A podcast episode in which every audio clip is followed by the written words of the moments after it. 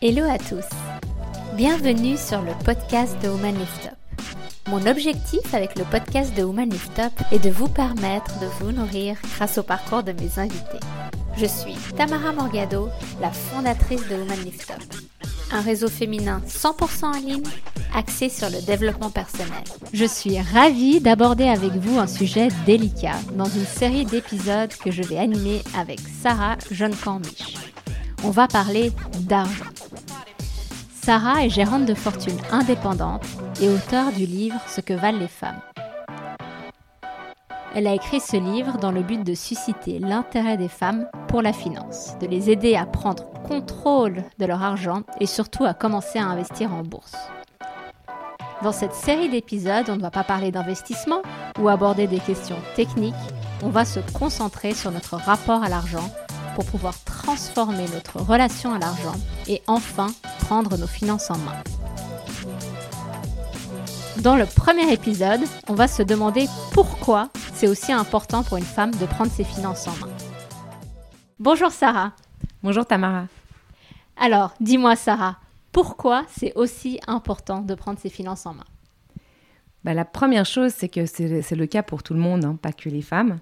Mais ce qu'il faut savoir, c'est que la réalité financière des femmes n'est pas la même que celle des hommes. Et je pense que c'est probablement des choses qu'on sait, mais des fois, euh, on ne s'en rend pas assez compte. Euh, la première chose, c'est que déjà, les femmes gagnent moins. Hein, on parle beaucoup de l'égalité salariale, surtout en Suisse. Malheureusement, on n'y est pas encore euh, arrivé. Donc déjà, on gagne moins. En plus de ça, les femmes ont tendance à s'arrêter pour faire s'occuper des enfants, hein, les, les, pauses maternité comme on les appelle. On rajoute à ça éventuellement du temps partiel et le fait que les femmes vivent plus longtemps.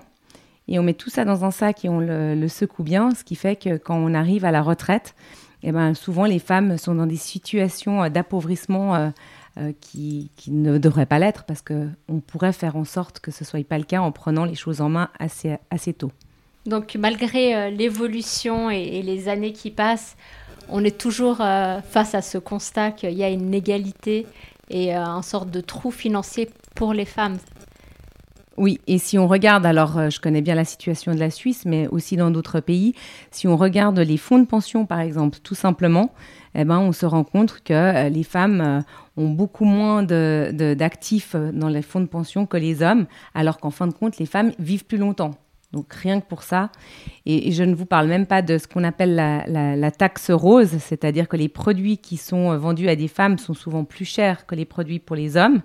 Après, on nous traitera peut-être euh, d'être trop dépensières, mais c'est une réalité.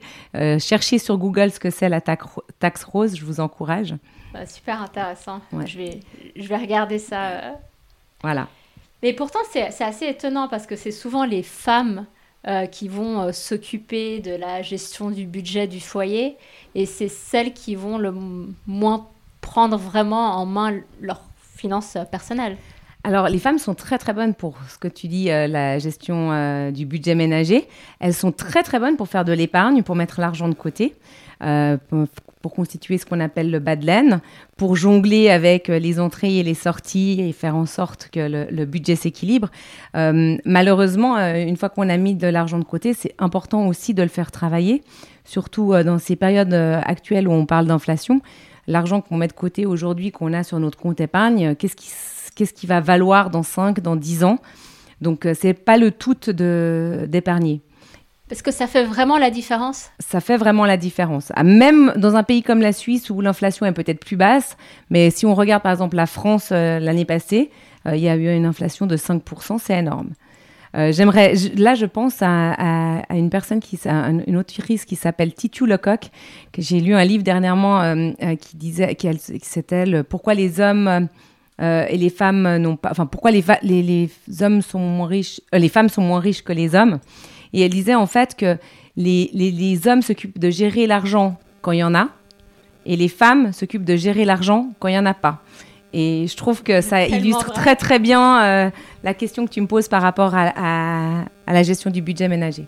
Donc les femmes vont gérer le, le budget, s'assurer que euh, j'imagine les enfants puissent aller dans de bonnes écoles plus tard et que euh, on puisse partir en vacances. Mais par contre, euh, elles ont du mal à investir, si, je comprends bien. Et euh, pourquoi? Pourquoi elles ont, elles ont ce, blocage et pourquoi elles ne vont, pas, vont pas investir?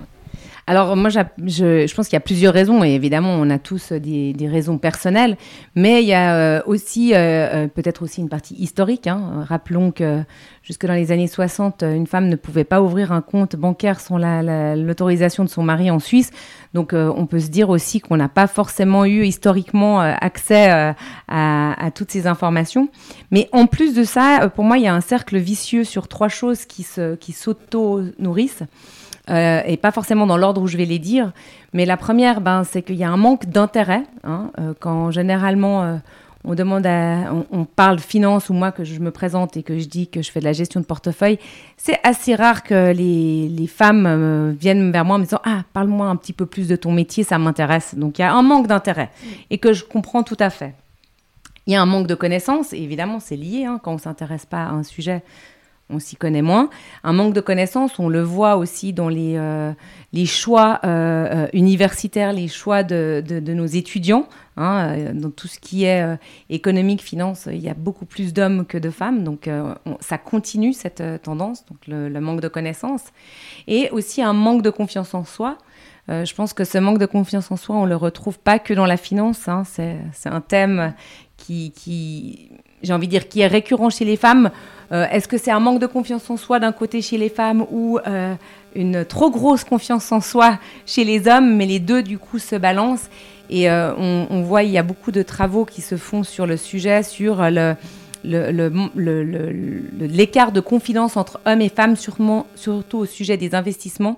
Et ça a un impact pas seulement sur la situation financière des femmes, mais sur aussi la manière de gérer euh, les investissements boursiers. Mais ça, donc on, est beaucoup plus, euh, agressif euh, si si on est de, sexe masculin qu'une femme qui est-ce que la femme a, plus peur en fait de perdre de l'argent? Oui, alors la femme a plus peur de perdre de l'argent, mais de nouveau, c'est lié à, ces choses, hein, parce qu'on a peur de perdre de l'argent si on ne comprend pas dans quoi on investit. Hein. donc le manque de connaissances, le manque d'intérêt, et a un moment donné, ce cercle vicieux, il faut le, faire tourner dans l'autre sens. quoi faut, soit y mettre un peu d'intérêt, soit un petit peu d'éducation, soit euh, euh, ouais, avoir une, augmentation de confiance en soi. Et d'ailleurs, le, livre que j'ai écrit, c'était vraiment pour l'éducation financière. Je me suis dit, bah voilà, je, tape dans le, le, côté connaissance. Et là, j'espère que dans ce podcast, eh ben, on va taper sur le côté confiance en soi plutôt, parce que ben, il faut un peu taper de tous les côtés pour que le cercle se mette à tourner dans l'autre sens. C'est exactement ça. Euh, Sarah, c'est pour ça, en fait, que dans les prochains épisodes, on va se pencher sur notre relation à l'argent. Et ça va toucher, justement, renforcer forcément la confiance euh, qu'on peut avoir euh, dès qu'on va transformer notre relation euh, à l'argent. Donc j'ai vraiment hâte de faire cette série d'épisodes avec toi, Sarah. Je m'en réjouis et je te remercie. Moi aussi. Merci, Tamara.